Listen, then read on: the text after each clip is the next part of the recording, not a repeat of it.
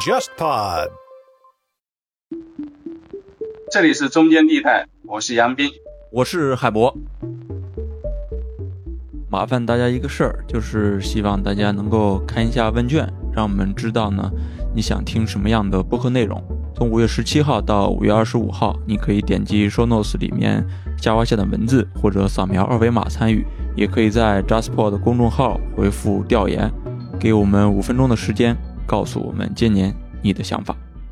这一期的嘉宾呢是来自澳门大学历史系的教授杨斌老师啊。杨老师主要关注的领域是海洋啊、环境啊、医疗疾病史啊，特别是中国东南亚、印度洋区域的这个三角互动吧。大家一听这些领域，可能就是非常这个全球史的视角啊。正式聊节目之前，可以先八卦一下。我知道您曾经在这个新加坡国立大学任教了十几年啊。当初这个离开新加坡，然后来到澳门大学的一个原因是什么呢？对呀，这都是人生当中意料不到的情况啊！当时去了新加坡国立大学历史系任教，然后哎觉得那边很不错啊啊，那是二零零五年底啊，那边收入也不错啊，学术氛围也不错啊，然后对青年老师的这个呃各个方面提供的资源也很不错，所以我觉得哎当时可能有可能在新加坡会待一辈子，然后加上我在那边四年半就拿到了终身教职。就是提了副教授，拿了终身教师，就所谓的这个拿到了铁饭碗，这是我们国外呃文科或者社会科学作为老师的一个非常完美的一个梦吧，就是这么回事情。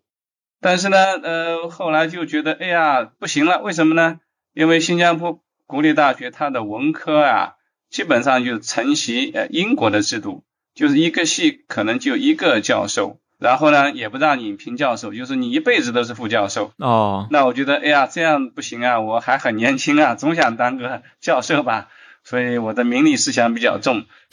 所以呃，后来就痛苦了很长时间，觉得还是要走一走。所以呢，在二零一七年七月的时候呢，啊，我就从新加坡辞职了，到了澳门大学历史系任教。嗯嗯。其实最近啊，杨老师有本新书叫《海贝与贝币》，在国内讨论是非常多的呀，也是市场上少有的这种全球史的作品了。那今天呢，我们的主题其实并不是海贝，而是云南，这就得说杨老师的另一本书了，叫《流动的疆域》，应该也是马上会出版了。杨老师可以先来说说《流动的疆域》的一些出版情况吧？要不？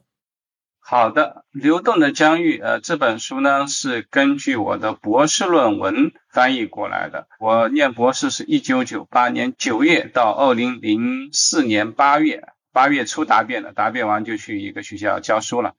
那当年这本博士论文呢，这个机缘凑巧获得了美国历史协会设定的那个古登堡的一个电子奖。当时呃呃六年还是五年，全世界总共有三十六个人得奖吧，我也是最后一年当当中的一个。后来呃虽然国内有人说要翻译出版，但因为种种原因啊始终没有翻译出版。一直到去年到一年三月份，哎我突然接到台湾的一个邮件说，哎呀你这本书我们在翻译里面有一个人的人名我们查不到，你能帮我查一下吗？哎我也觉得很奇怪，因为你他们翻译我也没没有联系我哈。出版社也没有通知我啊，当然这是好事情了，所以我就说，哎，你们翻译的，我可以帮你们看一下，所以就在台湾翻译出版了。编辑提出的这个呃意见就是把我的题目改了一下，叫做《流动的疆域》啊，全球视野下的云南与中国。那实际上呢，跟这本书的主题略有差异，因为呃我的原书的题目是 Between Winds and Clouds：The Making of 云南，直译过来就是。在风和云之间，呃，制造云南。我们知道这几年“制造”这个词很流行，其实我是最早用的这个词。对对对，我知道。其实您大学硕士期间主要是做党史研究的，那您这个博士论文其实转向特别大呀，又忽然去转做这个云南研究。当时研究这个云南的缘起是什么呢？研究云南缘起也是在某种程度上是被逼的啊。因为呃，就像您说的，我大学念的是党史，然后呢，党史主要是政治教育。虽然念了硕士、本科、博士也念了两年，但是觉得自己很不满意，所以我这是有我当时立志出国的一个原因啊。出国之后呢，也是当时也是糊里糊涂就到了波士顿的东北大学。我也不知道波士顿东北大学，呃，在全美的地位如何，历史系做什么的，反正只要拿到奖学金就过来了。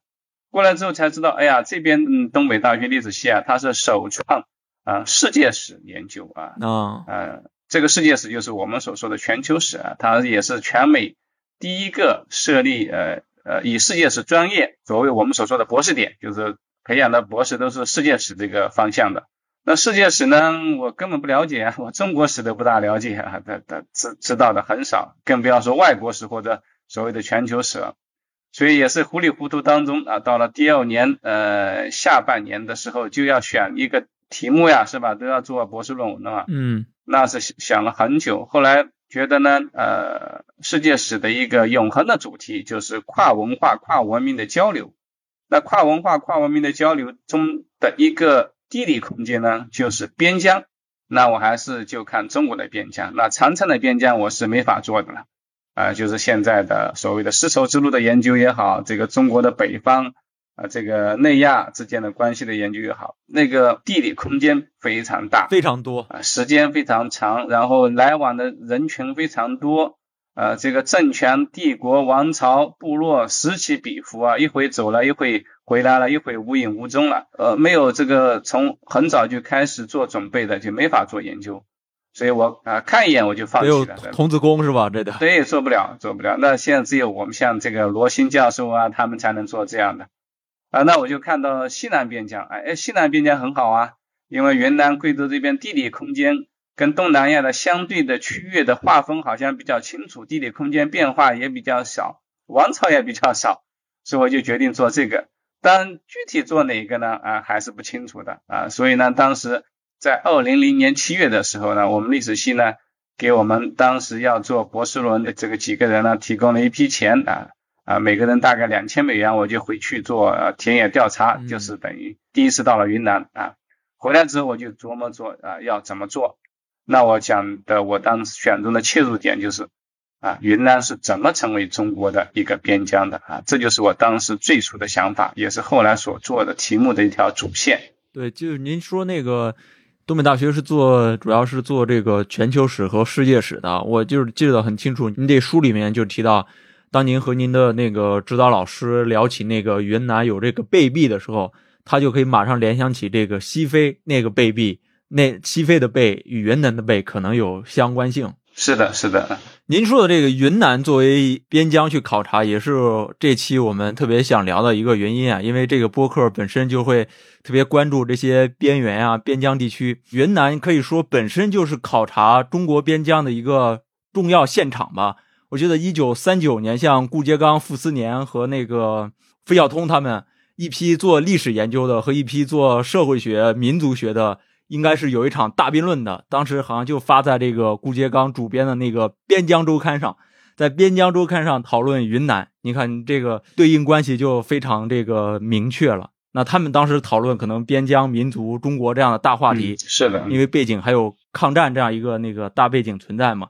那您当初考察这个云南的时候，有没有类似的这种把边疆、中国这样的大话题放置在云南这个现场之上呢？呃，谢谢你提到民国时期也是因缘际会，谁都没有想到中国呃当时呃最精英的文人学者都到了西南这个地方，真是根本不会有人想得到啊，这也是云南的一个际遇吧。但是呢，从历史上来看呢，云南跟中国啊关系真的非常密切。对对对，好像每次在中原王朝到了危机关头的时候，云南总是跳出来了。啊，或者说中央王朝总是要来动一下云南这个旗帜啊。那之所以这样呢，在某种程度上也是由云南的这个地理位置决定的。它的地理位置就是在中原的西南角，在西藏高原的这个东南啊方向啊，或者说本身就是西藏高原东南方向的云贵高原这一块。它又是在东南亚大陆的最北端啊。从地理空间上看啊，从族群宗教上看，它也可以说是啊东南亚。大陆的一部分，那么它虽然不滨海啊，它离印度洋更远，但是呢，它跟印度洋呢关系非常密切，因为在中国东亚这块大陆上，只有云南和西藏、新疆某些部分受到印度洋季风的影响，这是我们呃很多呃中国同学都没有理解到的。啊，就是因为印度洋的季风啊是影响了云南的天气啊，所以云南才是呃一方面因为高原，所以才云南才是四季如春，所以就是因为它这样在几个大的宏观区域的交错之地带，我把它叫做三明治。就是一边是西藏代表的内亚，一边是中原，一边是东南亚，还一边是印度洋，所以这真是一个三明治所包裹的地带啊！正是因为这样，它所以成为各个文化的交流区域。嗯，所以呃，我在书中的第二章讲云南的军事征服的时候啊，就是中央王朝为什么要征服云南啊？他往往不是为了征服云南，目的不是为了战利品呢，而是因为比如说他想打通。通往中亚的捷径啊啊，最早就是因为汉武帝他要跟呃匈奴作战，那他要找大月支来帮忙，所以他派了张骞啊，所谓啊凿空丝绸之路。那张骞呢，其实呢，他还发现了所谓的我我书中所说的西南丝绸之路，就是通过川滇缅印道。汉武帝曾经就想打通云南，然后呢，通过派中国的军队绕到中亚。避免了这个这个跟匈奴直接对仗，然后呢，从中亚另外一部分来进攻匈奴，就是两面包抄匈奴这样一个战略。嗯，所以真的不会想到，在唐代的时候呢，也是这样啊。唐王朝跟吐蕃啊，我们一般呃教科书啊考试当中都念吐蕃，那实际上应该念吐蕃王朝。对的时候呢，也利用了这个所谓的大战略，就是要这个联合南诏等等。所以呢。呃，我觉得云南在地理空间上的战略地位，决定了它跟中原王朝那种摆永远都摆脱不去的那种啊瓜葛。嗯，那接下来我们就可以更细致的聊一下这个何以云南啊。刚刚提到的，您着重讲述了这个西南丝绸之路下的云南，它主要会有缅甸呀、印度啊、孟加拉呀。看上去，我们从现在的地理角度上来说，这条丝绸之路在直觉上它是比较难走的。那个崎岖程度是很容易可以看到的。当时在历史上，它的这个交流的强度，它的互动的强度是一个什么情况呢？好的，呃，所谓的西南丝绸之路啊，或者现在很多人叫南方丝绸之路，那它大致就是沿袭所谓的丝绸之路这个符号啊。为什么说是一个符号呢？因为呃，北方丝绸之路可能丝绸是个大宗啊，海洋丝绸之路可能瓷器茶叶是个大宗，但是在南方丝绸之路呢？呃，实际上没有丝绸贸易。呃，从地理上看，它要穿越热带的丛林、高山、峡谷、河谷啊，的确非常不容易。但是呢，我们要用这个长远的时段看，因为早期人类文明的交流啊，它是逐步进行，从一个站、一个社会到一个社会，慢慢积累，就十年、一百年、两百年、五百年、上千年。所以呢，他这样的交流呢，是以时间来换空间，慢慢积累的。虽然缓慢，但是因为有几百年、上千年的凝聚和结晶，所以等我们一下子来看历史材料啊，来看考古发现的时候呢，啊，觉得还是非常震撼的。哎，在那样差的环境下，那么困难的环境下，居然还有这么多的交流，这么频繁的交流，嗯，啊，所以呢，呃，对现代人来说是非常啊令人刮目相看的。但是呢，呃，其实难走不难走啊，都是我们现代人的观念。啊，如果看北方丝绸之路，我们就看公元啊三九九年到四一二年是吧？啊，法显啊最早从长安穿过沙漠、雪山、高山，进入到印度取经，到七世纪初玄奘再走来回走北方丝绸之路到回到长安，他们也很困难啊。你看他们的呃记录里面总是九死一生啊的大流沙呀、恶魔啊等等。对，所以呢，北方丝绸之路其实同样也很艰险。让人觉得基本上不能行，呃，为什么呢？它其实有点夸大的因素，呃，不然怎么能显示出我的诚心呢？啊，我这个取经西去取经的贤经啊，唐藏为什么八九九八十一难啊，是吧？正因为呃我克服了这么多困难，所以呢，显示了我求法求经的这个诚心和毅力，同时也显尽了佛法的广大无边啊虽然这么多困难，我还是可以成功，所以。这是当时他们书写的一个基调啊，对，当然确实很困难，确实很困难。不过呢，很早的时期人类就已经开始啊，这个互相来往啊，只是说没有那么一个像马可波罗那样啊，一个来回走一遍的，都是逐步完成的啊。可能我就到了阿富汗，我就回去了啊。从阿富汗到呃新疆，由其他另外人来完成啊，或者分再分几个人来完成啊，就是这样的。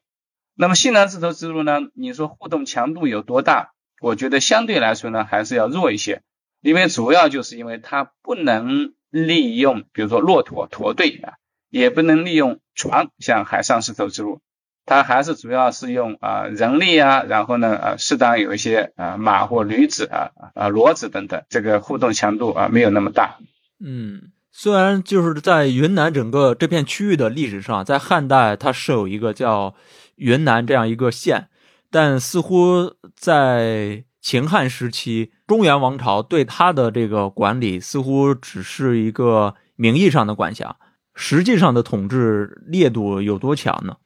呃，这个问题是确实值得呃细细的讨论啊，因为我们不能笼而统之的讲。对，呃，在汉代的时候呢，呃，汉代在西南设有边郡制度，啊，所谓的边郡制度就是对所谓啊西南夷进行了这个郡县的管辖。呃，根据余英时的书，呃，汉代如果在边疆设立边郡制度，就说明那里的人相对来说汉化程度高一些。呃，但是我觉得具体跟这个呃所谓的西北的高多少呢？汉化程度高多少呢？我觉得也很难说。但不管怎么样，在边郡制度之下呢，啊，中央王朝的确派了官员出任啊，就是派啊刘光去那边上任，当某个郡的刺史啊等等，而且呢还有士兵屯守等等。呃，这些东西在余英时的书中《汉代的贸易和扩张》啊这本书中有详细讨论。因此，我们可以说汉代对云南啊一些地区有过直接的管辖，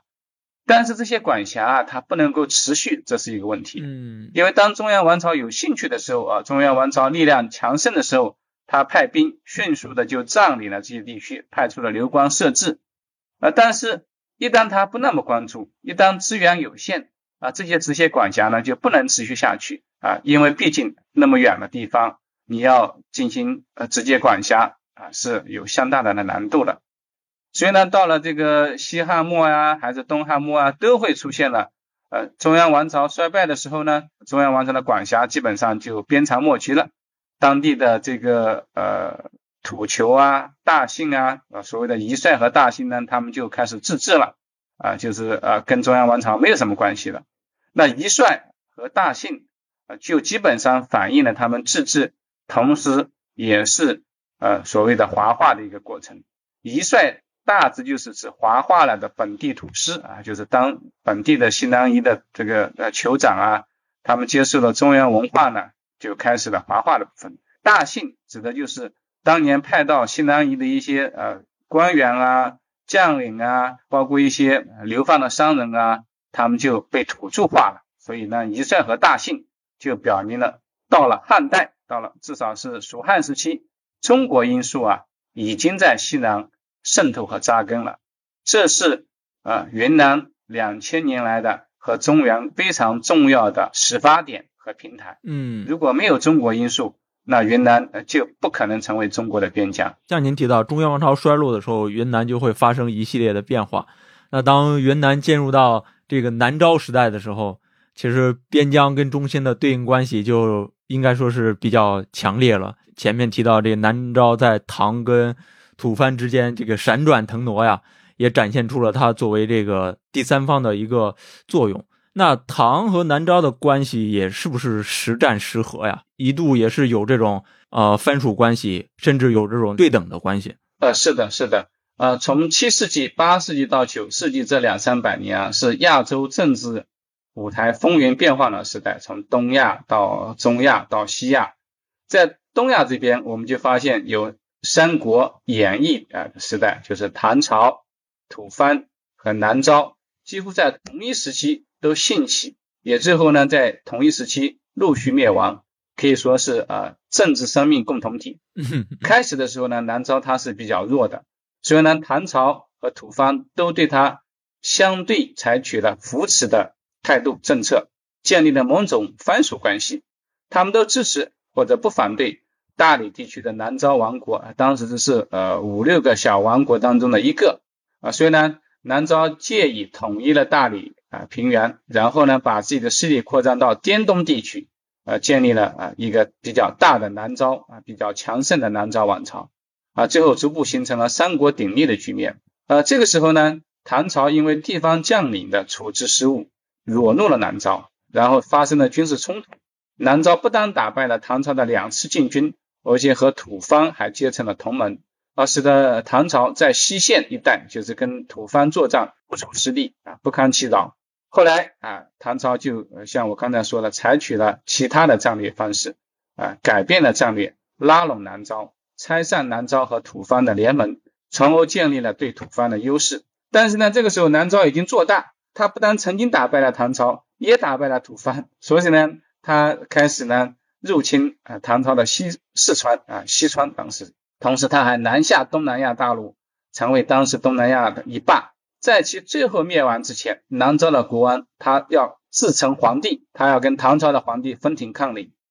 所以呢，的确是，呃，南诏和唐朝它有藩属关系，在某一个时段里面，到后面呢又是对等关系啊，甚至在呃边疆这个西南边疆的这个军事战争中呢，南朝还一度占了上风。嗯。呃，因此怎么看南诏和唐朝的关系呢？我觉得，呃，笼统的讲藩属关系也没有什么大错。但是呢，在这两三百年的这个很长的过程当中，南诏的确跟唐朝吐蕃三足鼎立，而且他政治上的意图，我觉得到后来也比较清楚，就是要自立。这个关系其实也是一个变动的一个过程，也不是所谓一成不变的。嗯，对的。这段时期其实有一个传说啊，就是说有个唐朝的将军，因为跟这个南诏互相有这种战事嘛，所以这个唐将借兵这个三千穆斯林，然后去这个南诏攻打，然后兵败之后，这些穆斯林呢留在了云南。这成为一个现在穆斯林群体的一个发源的这样一个传说，我不知道有没有您在历史研究中有没有类似的这种去证实或者是证伪这样的传说呀？我因为这个博士论文很久之前写的，所以我具体不大呃记不大清楚了。呃，的确，唐朝在呃镇压黄巢起义也好，跟吐蕃作战也好，对南诏作战也好，他们有可能借用了回纥的兵。呃，如果他们跟南诏作战当中有回鹘士兵的话，那么他们呃这些中亚的士兵被俘虏啊留下的可能性是很大的。呃，但是呢，我们也不能说这些回纥兵是云南呃现在回族的发源，为什么呢？因为那是公元八世纪的时候啊啊，是吧？对。第一，如果只有数百士兵留在南诏啊，而且士兵我们知道都是男性的，如果他们没有结婚延续血脉的话。几十年之后就消失了。嗯，如果他们结婚，那当然是跟当地的女性结婚了，而且有了孩子，因为他们的孩子也会迅速的就本地化了啊，不会有什么宗教上的影响。所以呢，呃，就像我书中所说的，在元代之前啊，不单是所谓的回鹘士兵，中原的汉人移民啊啊，包括士兵啊，移居云南的啊，几百年来数以万计啊，有的可能还十万以上，但是没有用啊，就像一滴水融入了大海。你是淡水也好，你是可乐也好，马上都成为海水的一部分，就成为马上就被土著化了。嗯啊，所以呢，我想啊，他们应该跟现代云南回族的发源啊没有什么关系啊。如果有这样一批士兵的话，这可能就是所谓民族神话的一种传说吧。对的，对的，嗯嗯。您刚才提到一个特别有意思的事儿，就是在南诏这一时期，中原人移民到云南这片地区，有可能是本地化、土著化的。中原人变成了这个云南话，而不是所谓的那个云南去华化自己。对，这就是因为呃，我们就说呃，谁的人口占多数，谁的文化就是强势，就是主流。从汉代以来到唐代，就时不时的就有汉人的移民啊，或者当唐朝的士兵啊在那边。虽然啊，南诏在文化上接受了唐朝的文化啊，包括他们建立了唐朝的三省六部制啊，但是呢，总的来说呢。你只要进入了南诏啊，你所谓的唐朝人也好，或者是汉代的人也好，你基本上就消失了啊，就成为他们的一部分了。嗯，当中原王朝进一步发展到了两宋时代，呃，云南其实也有也有了自己新的这个王朝，就是这个大理。大理可能大家都会比较熟悉金庸先生的这个武侠小说。对，那呃，您这个书里面讲到一个特别有意思的故事啊，就是呃，南宋因为和北方关系紧张，他需要通过这个大理这条渠道去购买马匹，因为当时这个南宋的战马啊，主要的途径变成了来自南方的大理了，而不是因为跟北方有战事嘛，无法跟北方试马了，所以就只能通过大理来去试嘛。大理成为了南宋骑兵的一个唯一来源了，相当于。对的，对的，这也是刚才我们讲到了，就是云南因为战略地理关系啊，它就跟中原王朝有那种。呃，你想摆脱摆脱不了，你想不要它也不行，呃的那种关系啊。嗯。呃，北宋的时期我们就知道，北宋呃，因为呃它是在军事上相对呃呃弱小，所以呢，它就采取的权力应对北方边疆啊啊。我们知道呃前前后后有三四个北方的王朝，让北宋都很痛苦，所以他呃在北方要全力应付，他对南方西南边疆他就采取了孤立。封锁就是，哎，你也别烦我，我也不，我也不去这个骚扰你，咱俩就各顾各的，啊，就是这个所谓的孤立的政策。嗯，大理王朝的时候呢，其实在北宋成立之后呢，他几次请求入贡啊，包括金庸书中说的那个段和玉啊，叫段誉嘛，包括段誉，他就亲自派使臣去啊开封啊，要要求成为北宋的藩属国，都被北宋拒绝。北宋失去中原故地之后，就撤到江南，就成为南宋。南宋因为他失去了这个黄河故地，就跟西北断绝了来往了。那当时北宋的马都是从西北过来的，南宋得不到西北的马，那他要对付这个金朝的这个南侵，他就要有啊马队，就要买马。那那他就不得不重新对大理开放边境。但这个开放边境呢，不是沿着这个南宋跟大理的边境开放，而是在南宋的边缘地带广西。设立了几个马市，当然四川也有马市。然后呢，让大理的人赶着马到这个广西来交易，所以呢，实际上也是保持着可以控制的这样一种联系。嗯，因此是马这个贸易啊，它没有开启南宋和大理两国之间的政治交往，更不要说建立啊军事同盟了。所以后来呃，蒙古在一二五零年前后，他在长江一线进攻南宋非常焦灼的情况下。哎，就想到了让忽必烈率领大军从六盘山经过川藏草地，啊，率领蒙古啊马队征服大理啊。一二五三年、一二五四年，征服了大理之后呢，啊，蒙古就把大理一面往东对南宋形成了三面包抄。另一方面呢，云南也成为蒙古进军中南半岛，包括这个越南啊、缅甸的跳板和基地。嗯，对，所以你看，呃，两宋这一时期。相当于有北方有辽啊，有有这个金啊，有蒙古啊这样的王朝。嗯，那中原王朝有北宋啊、南宋啊，那更南方的这片土地上，其实还有大理这个王朝。对，那那这片版图上其实是有诸多王朝在发生这种互动关系的呀，这也是一个非常有意思的一段大历史吧。是的，是的，呃，我就我们看中国历史年表啊，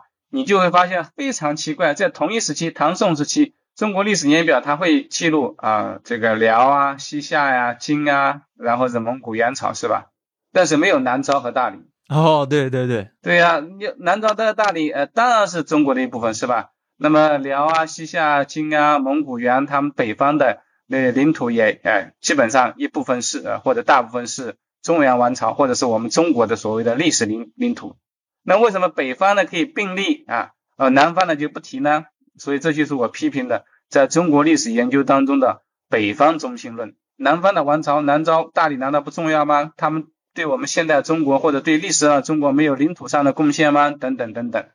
这可能是长久以来历史书写里面都是慕强的，都是找那些最强的那些国家去书写，那些相对弱小的那些边边缘的不重要的国家就就笔墨就非常少了。是的，是的。其实是从蒙古入侵这个大理之后。大理其实也跟这种蒙古世界、内陆亚洲的关系也是进一步发生联系了吧？就是云南，云南跟这种内亚、内亚的关系也更联系。像我知道，蒙古其实带来了一批中亚波斯人到了这个云南地区的。对的，对的。我们知道那个郑和的祖先似乎好像就是中亚人。是的，呃，对这个很有意思，就是呃，你刚才提到了唐朝的回鹘视频。那实际上呢，呃，云南呃现代这个回族的起源应该是还是从蒙古这边，这个蒙古带过来一批呃中亚的人啊，所以云南人啊，云南的回民他都认为赛典赤呃是他们的祖先啊，当然这是也是一个符号了，因为赛典赤是云南行省的第一任平章政事。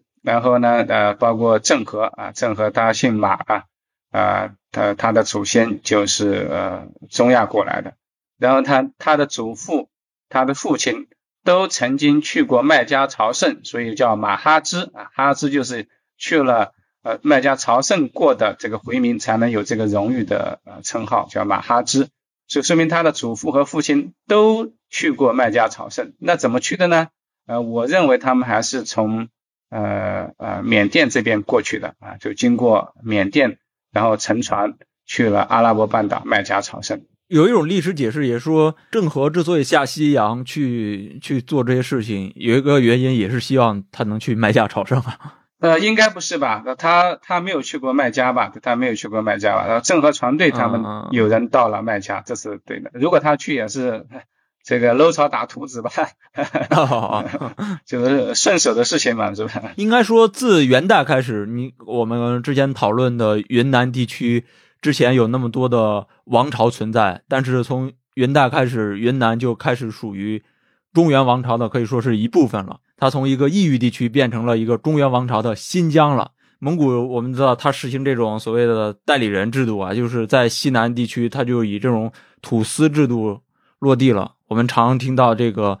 云南的土司制，可能就是从蒙古时代开始实行起来的吧？对的，我们一般呃呃，也有人是从明代，也有人说是从元代啊。呃，我的书中是采取的从元代大致应该开始的，因为元代呃来说，基本上就是因属而治吧。从汉唐以来嘛，我们对边疆都有这个呃很多不同的制度。啊，但是我觉得土司制度呢，相对来说比较成熟，因为它采取因属而治的方式是比较平稳的。因属而治呢，第一方面，它首先维持了中原王朝对边疆名义上的统一和控制，是吧？你已经归顺了，对我要供这个特产啊，要供啊一性的赋税，有的时候要提供劳役，有的时候要参加我的军队的征讨，所以呢，这都是名义上的统一和控制。然后呢，有一些直接管辖的政策和措施，就是比如说这个呃服劳役和这个参加征讨叛乱啊等等。第二方面呢，它有利于保持边疆的稳定啊，这一点更为关键。为什么呢？如果你直接采取流官制度、建立郡县制度的话，就会激起边疆土司的反抗，那你整个新征服的边疆就没法稳定了。同时呢，流官制度你需要有很强大的资源。啊，甚至是军事上的这个力量要派到边疆去，所以呢，在成本上来说呢是非常巨大的。所以呢，这个中原王朝往往是在两个方面找平衡，就是一方面要控制，一方面是要计算成本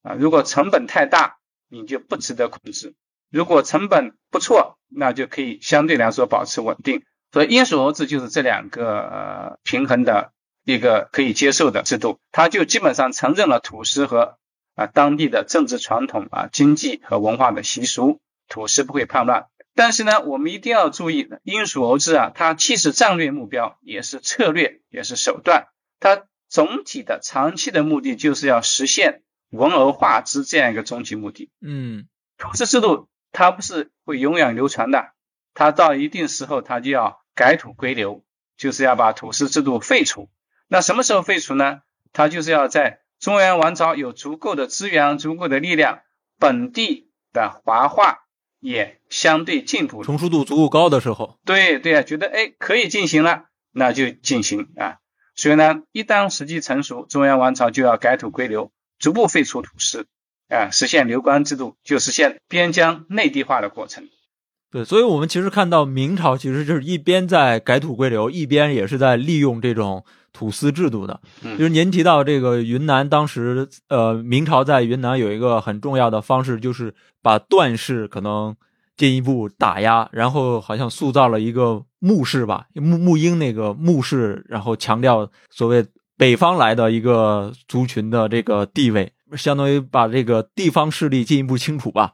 对的，对的，段氏的驱除和穆氏的到来呢，我想呃，研究云南历史的人都知道。但是呢，我觉得我特别强调他们的对中原和地方啊，中原和云南两个权力政治上的意义，就是段氏之后，云南就没有一个在这么一个宏大区域或者叫省级行政单位有影响力的本地势力了。所以这个非常重要，就是说，呃，你云南之后，哪怕有大的土司叛乱，他们还都是地区性的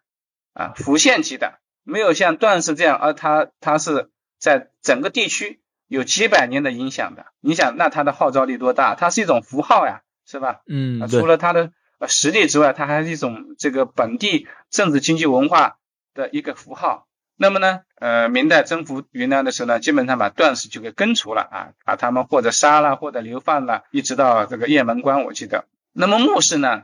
他是外来的。什么叫外来呢？他其实是中原王朝的代理人。这里我插一句啊，穆氏就是那个明朝的有一位回将吧，应该是叫穆英。对，这这是这个穆氏的那个最早派到云南的一位将领。对，他是他是朱元璋的干儿子啊，就是呃朱呃穆英是也是个流浪儿吧，他被朱元璋早年收领了，就是一直在朱元璋身边的，所以是非常受到朱元璋呃信任的啊。所以这也是他为什么被派到西南边疆主持军政大权的原因。我们知道，啊，朱皇帝是可能是全世界这个疑心病最重的人吧，他所有手下的大臣几乎都不得善终，是吧？那么穆氏是得到善终的，啊，穆英啊，而和穆氏呢，从穆英到最后一个穆氏啊啊，也是金庸小说里面的穆王爷，是吧？他们。一直就是啊，朱明王朝在云南的可以说是看家狗啊，他们的贡献是非常大的。对于中央王朝对于云南的控制，每次云南有什么军事行动，有什么镇压叛乱，穆氏都是统兵官，都是在呃一线战场的。除了对于本地呃贵族、本地精英阶层的驱除之外，其实明朝的一些制度里面，像一些卫所啊、军屯啊，其实是大量的让北方中原的。汉人移居到了云南地区了，主要是南京、江南地区，当时是啊，江南的汉人，所以呃，云南贵州一带的所谓的很多人都说啊，我们家是南京啊来的，或者是当然也有说是这个这个山西的大柳树来的 啊，都有都有啊，这是非常重要的，这是刚才我讲的，在元代之前，在明初之前，所有进入云南的汉人都被土著化了，都变成当地的呃这个移民了啊，就是啊。只有因为云南的军屯之后，汉人才作为一个最强大的人口最多的族群才显现出来。啊，到了十五世纪中期，云南军屯的汉人啊士兵啊，包括他们的妻子、他们的孩子，以及包括一些农民、商人，人口达到了一百多万，一百多万。所以这是一个非常强大的啊的这个力量，那政治、经济、军事力量。所以呢，他们就不是被土著化、本地化了，而是。他们呃把华化这个原来是属于弱势的呃隐性的这个文化趋势，变成了强势的主流的显性的文化趋势。所以呢，从明代开始，华化就是边疆内地化成为主要的趋势。那这里就提到呃有一个很有意思的故事，就是您提到这个明代，因为它的铜啊、它的银啊是主要的这个货币核心嘛。那云南正好是一个很重要的铜产地跟银产地。那明代我们知道它的那个白银需求激增啊，什么美洲啊、日本的白银好像都源源不断的流入中国。当时云南是不是也是明王朝一个重要的银产地啊？呃，是的。呃，我先说铜，因为明代的云南基本上还是采用了海贝作为货币。啊，虽然明王朝在云南有几次铸币的计划，就是要以铜钱来代替本地的海贝，但前两次都失败了。第三次呢，勉勉强强算是成功了，但是规模很小，而且呢，呃，这个大概二三十年之后，明王朝就灭亡了。所以呢，明代云南的铜钱呢，或者呃铜矿的开采呢，虽然有，但对全国来说呢，没有什么大的影响力。呃，在明代云南，呃，对全国有重大影响力的金属呢是白银。我们知道，明王朝对白银的需求量激增啊，也导致了最后面所谓的白银货币化和货币白银化这两个呃，就是同一个过程。那么，根据我们过去的老老学者、经济史的这个开创者之一全汉生先生和呃我们现在最有名的这个呃经济学史专家李宗清。那么根据李宗清的研究，明代云南输入内地的白银，从数量上来说，可以跟葡萄牙人从美带过来的美洲的白银相提并论。啊，过去我们都讲这个呃这个一条鞭法，用各种食物、用税收、用白银来代替。那么这些白银的来源在哪里呢？我们过去一般都讲是美洲来的白银啊，是因为我们的海洋贸易啊吸引了大量的欧洲人，特别是葡萄牙人、西班牙人等等。那其实如果按照李宗庆的研究，云南输入内地的白银跟葡萄牙人带来的白银是相提并论的这样一个结论的话，那么我们就要看到明代白银货币化和货币白银化的过程中，不单单要看到新大陆的白银，还要看到云南的白银。呃，这就是我书中强调的，这是一个边疆拯救帝国的例子啊。后面在清代，我们就发现这个清代的铜矿啊，清代的铜矿基本上就成为呃乾隆啊嘉庆啊初年全国铸造铜钱的唯一来源。也就是说，假如没有云南的话，那么明代的白银货币化或者货币白银化，那么清代的这个铜钱、康雍钱的盛世。都可能是子虚乌有的事情。刚才您提到了贝币，在清代之前，贝呃云南主要是流通的这个是贝币、银、铜、贝币这些，其实货币当时应该在明代是互为流通的，在云南这片地区。那您能简单说一下，像贝币这种货币，它在日常生活中是一种怎么样的流通状态呢？因为我们现在人确实是很难想象，用贝壳去做交换是一种怎么样的。流通方式是的，是的，呃，这个很多人都有误解，很多人都讲啊，那海边的人太幸福了，随便捡捡呃这个海贝就能用钱了，当钱用了，那他们都个个都是百万富翁、亿万富翁了。对呀，这都是一个这种误解，因为什么东西成为货币，跟它的来源有关系。如果某种东西它随处可见，它不可能成为货币，是吧？它因为它没有价值。那么海贝啊，其实不是我们平常所说的贝壳啊，不是海边随意捡到的那种啊贝壳，不是的啊，它是一种海螺啊，是一种螺，它不是壳贝，不是贝壳啊。这个呃，我也不就呃不具体谈了啊，大家有机会可以去看我云南这本书或者我海贝这本书，有非常详细的介绍。那么海贝在云南作为货币呢，它其实有将近八百年的历史，大概就是从南诏后期，就是公元九世纪、十世纪开始。一直延续到明清交替时期，就是一七六零年到一七七零年、一七八零年左右啊，就是到了呃这个乾隆时期啊。海贝在云南怎么用呢？啊，简单的说就是什么都可以用贝币来买，用海贝货币来买啊，无论是在日常生活中的这个日常的产品啊啊这个商品啊呃，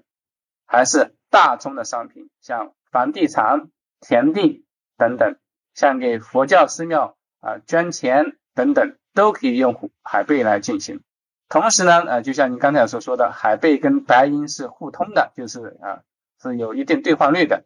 那么为了交换方便呢，啊，云南还出现了八行啊，八就是海贝的意思，就是贝币的兑换所，就是在那里呢，你可以用白银去换海贝，也可以背着海贝去换白银，就看你的需要。简单的说呢，就像于大家。去泰国或者啊马来西亚啊或者印度尼西亚旅游的时候呢，我们随处可以见当地呢他们有钱币兑换中心，这个巴行呢就相当于钱币兑换中心，海贝、白银啊甚至可能铜钱都可以自由兑换，方便大家使用啊。你要用一些小钱，要用五这个五十个海贝、一百个海贝去买啊一颗白菜，那你手上没有这个呢，你就拿点白银去换啊。同理，你想去这个买个房产，那你就可以把。海贝拿到巴行去换这个多少两白银，然后去再买啊房产等等，都是为了方便大家使用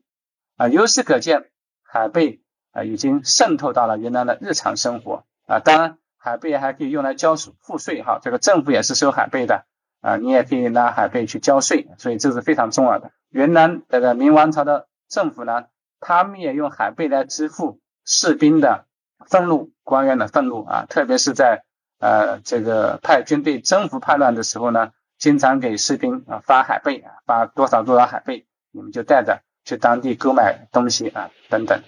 那这就说明，其实，在明代甚至明之前，云南的这种贝币的这种流通，应该跟其实也是跟中原王朝一个很大的不同了。但是明代中后期到了清代，贝币其实已经完全性的离开了这个云南这个市场。那您其实提到两两个不同的原因啊，我想请问您一下，就是在这些原因里面，中央王朝对于这种云南的控制进一步的加强，是不是也逼迫使云南的贝币流通逐渐的瓦解了呢？还是还是像您说的是一个全球性的原因？这两个方面哪个您觉得是比较重要的、比较强烈的？好的，呃，这两个原因呢，过去学者都有研究啊，呃，就像您刚才所说的。海贝在明末啊到清初不再流行了，呃，这其实就是一个呃华化的过程，对，就是或者边疆内地化了啊。我因为内地我们不用海贝作为货币，到的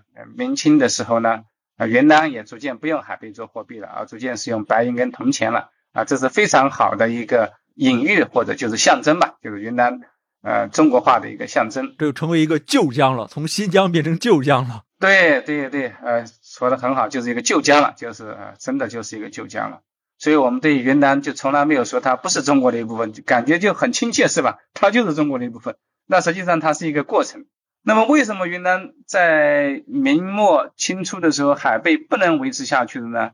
呃，我个人认为最重要的原因还是因为海贝的来源是在印度洋，就是我们的马尔代夫群岛啊附近。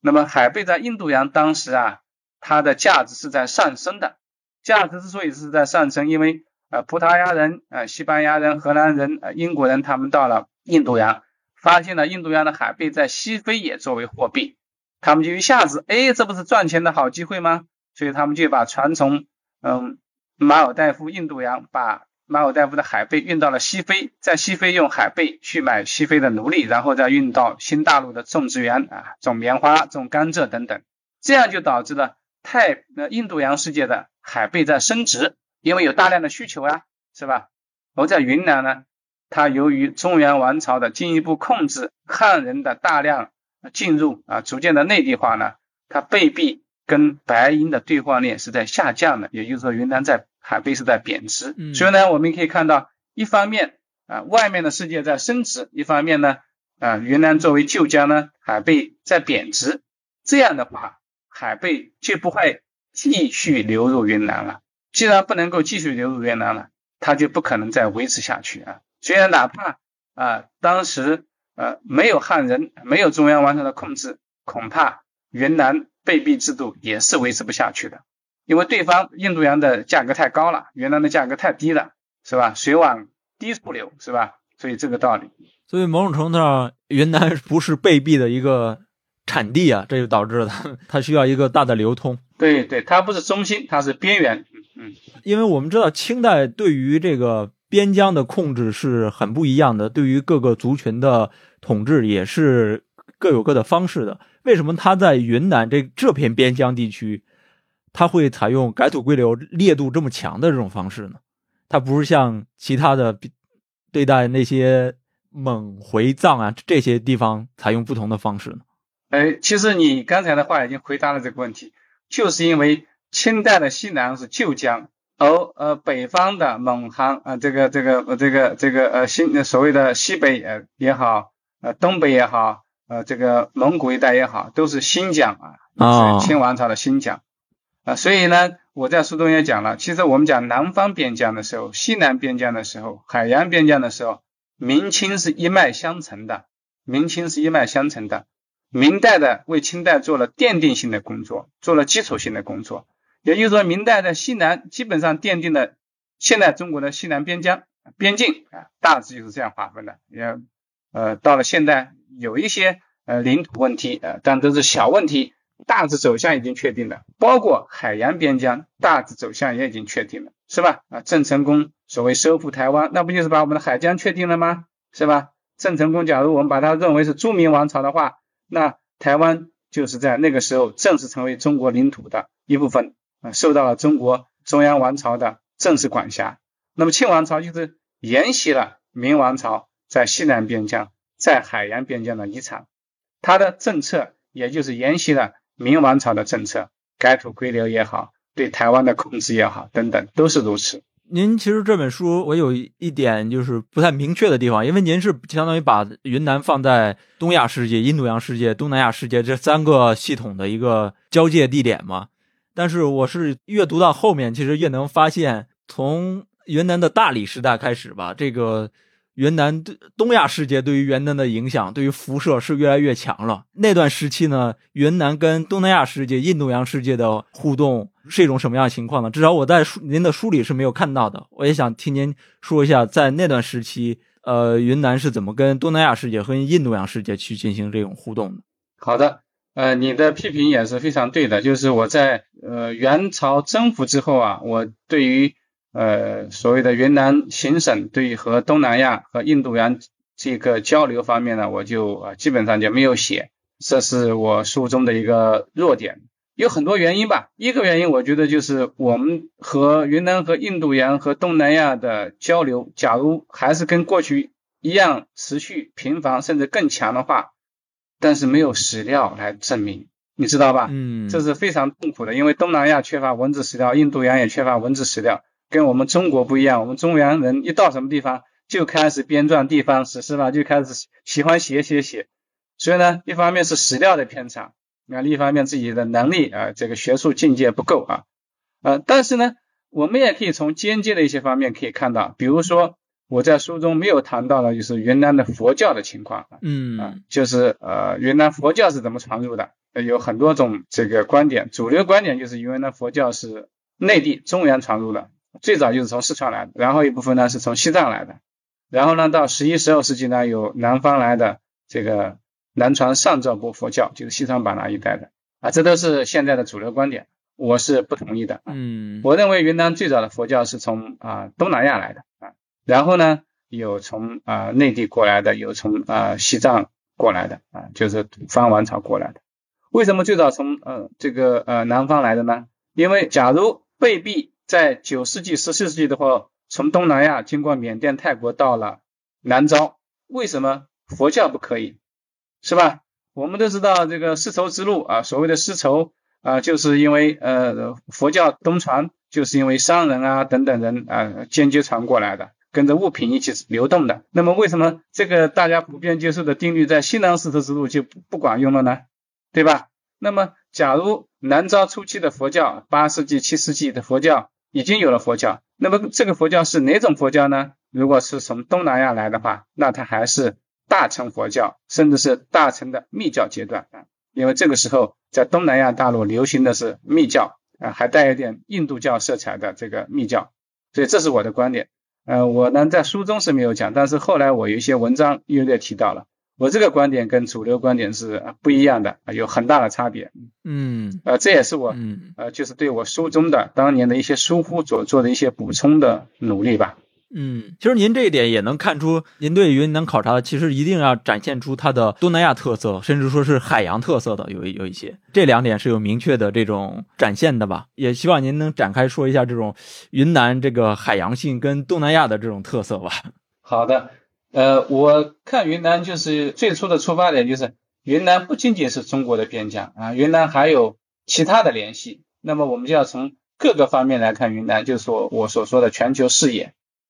那么呃，新清史呃，我在书中啊也提到了一些呃，就是我大致就是批评他们只注意呃中国的内亚特色，特别是没有注意到呃清代在南方是承袭明制，从南方西南边疆来说。清王朝就是中国，这没有错的，一点错都没有。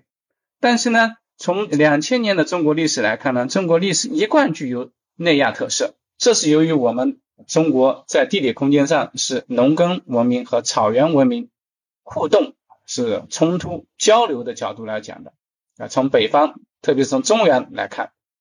那么从南方来讲呢，我就刚才讲的是明清是一脉相承的，明王朝大致奠定了西南边疆啊，云贵。广西这一块，使得云南成为中国啊中央王朝的一部分。清王朝则奠定了海洋边疆，把台湾正式纳入中国的管辖。所以呢，从这个角度来讲，我说明清时代的中国，它是具有东南亚性和海洋性的。也不能光看啊中国和内亚的联系、文化上的交流。清王朝特别是兼并呃内亚跟中原。那么清王朝它也有西南边疆啊。也有海洋啊，它也曾经入侵呃越南啊，是吧？啊，明王朝也曾入侵入侵越南啊，那清王朝曾经跟缅甸打了一仗等等，他们跟东南亚还是有一些呃相当频繁的努力的。那么清王朝也不是所谓的一贯闭关呃锁国，它基本上在乾隆十八世纪的时候呢，它已经成为一个海洋帝国，把所谓的南洋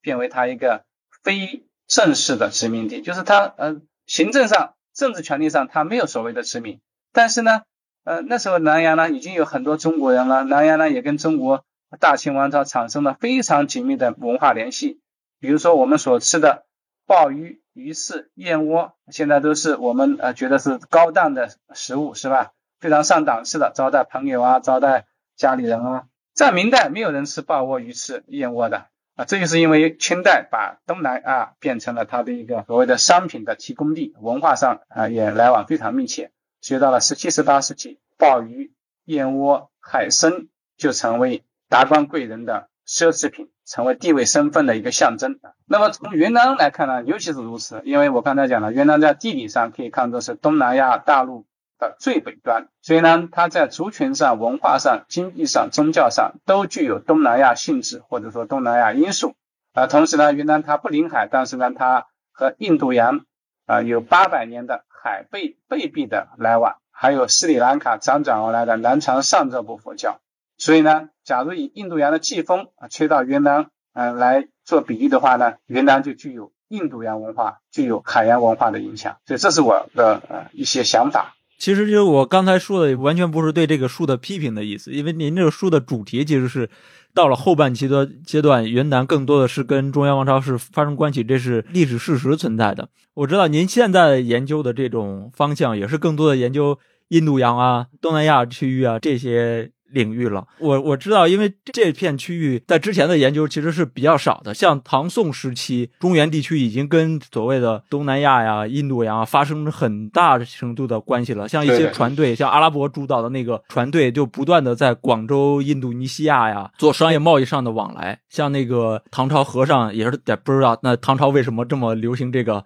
和尚爱写东西啊？那个《易经》其实不是也也也写过类似的，就是他他从印度尼西亚到广州这。这种类似的这种海洋旅行吧，应该叫 对，其实是在中国这个大众领域的这个认知里面，这些其实是比较少的，嗯，不太被之前的历史书写所书写到的。呃，是的，是的，呃，我的书你读的非常仔细，嗯呃，那真是我的一个缺陷，我其实应该多讲几句，哪怕讲一节也会非常有用，但是自己还是当时认识不够，也也同时也是精力有限吧。我这十几年，呃，因为在新加坡嘛，所以呢，对这个中国东南亚、印度洋的三角关系，我注意的比较多。写博士论文的时候，我是主要是关注陆上的。那么最近十几年，我是关注海上的。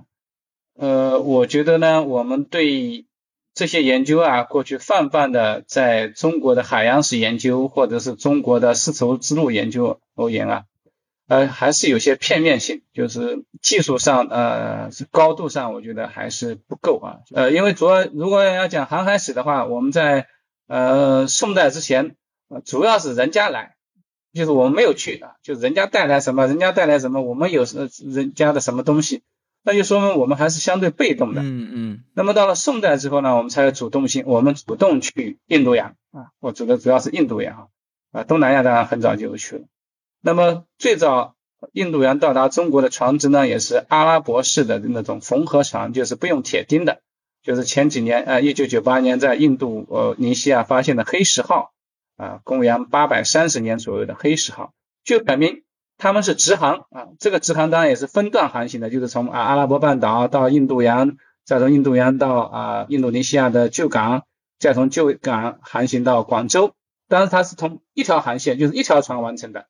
那是最早是阿拉伯式的船，缝合船，不是中国船。假如当时中国人去的话呢，他们也是乘坐的是东南亚的船，叫做当时叫做波斯船，或者叫狮子国的船，就是所谓斯里兰卡的船，或者呢叫昆仑船、昆仑舶。嗯，当然肯定很多其实是阿拉伯式的船。那中国的人啊，包括一些水手啊，包括商品，特别是我们的瓷器，就通过外国的船只。那就说明我们还不够主动啊，我们的航海技术不发达，啊那么这个转变呢是到宋代完成的。我个人感觉大概是在十一世纪左右啊啊，十世纪、十一世纪、十二世纪这个时候就发生变化了，有中国的船，嗯，代替了外国的船，从泉州也好，广州也好，通过马六甲海峡到达印度洋，到达阿拉伯半岛啊，最后郑和到达东非，所以这是一个巨大的转变。呃，我把它叫做从被动到主动。对，所以宋代之后，其实很多这个航线是越来越多了。到了明代，甚至沿海跟东南亚的贸易其实是非常非常密切了。嗯，并不是所谓的那个什么海禁就完全出不去的。即便是在海禁时期，也依然有跟东南亚之间有非常强烈的这个贸易往来。是的，是的，在明朝政府的沿海无法这个建船的时候，好多这个华人会到东南亚地区去建造新的船只，然后进行这个贸易往来，也没有阻挡所谓的这个海洋上的这个流通啊，海洋上的贸易啊。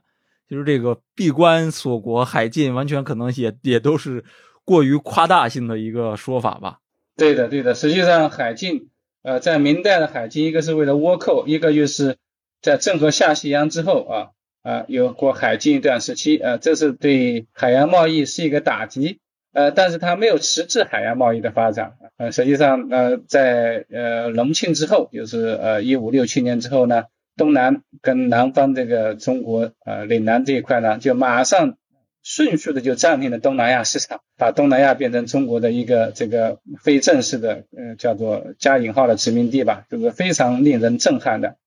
但是呢，非常可惜的是呢，中国人就没有进入印度洋了。啊，你要看郑和，郑和下西洋下的主要是印度洋，而不是东南亚。东南亚我们中国人一抬脚就过去了，到印度洋有一点挑战。对。但是呢，郑和下西洋之后呢，呃，这个事情断了之后呢，就是我们的政治决策就把中国跟印度洋的联系咔嚓断掉了。从此以后，中国人再也没有进入印度洋了，中国船只再也没有进过印度洋了。一直要到清末的呃北洋舰队，就是从英国购买回来现代的军舰，才从呃英国呃大西洋经过印度洋返回中国。而我们中国的北洋舰队也有好像也有远航吧啊，到过马六甲海峡，到过印度洋等等啊，非常遗憾。这也可以看出来，呃一个国家的政治走向会对海洋有什么样的影响。我们知道大航海时代。就是全世界的政治格局发生了天翻地覆的变化。欧洲人之所以能够建立霸权，就是因为他们控制了海洋。那呢，我们中国呢，主动放弃了海洋。好，我们这期的云南呢就聊到这儿。非常感谢杨斌老师跟我们聊了这么多啊。有机会呢，我们可以再邀请杨斌老师聊聊东南亚。相当于印度洋这些海上世界的这个历史啊，这个历史其实是很少讲的。我们可以有机会邀请杨明老师来多聊聊这些历史。好的，谢谢海波兄，非常有机会跟大家分享一下我的一些 拙见吧。好，我们这期就到这儿，拜拜。谢谢你。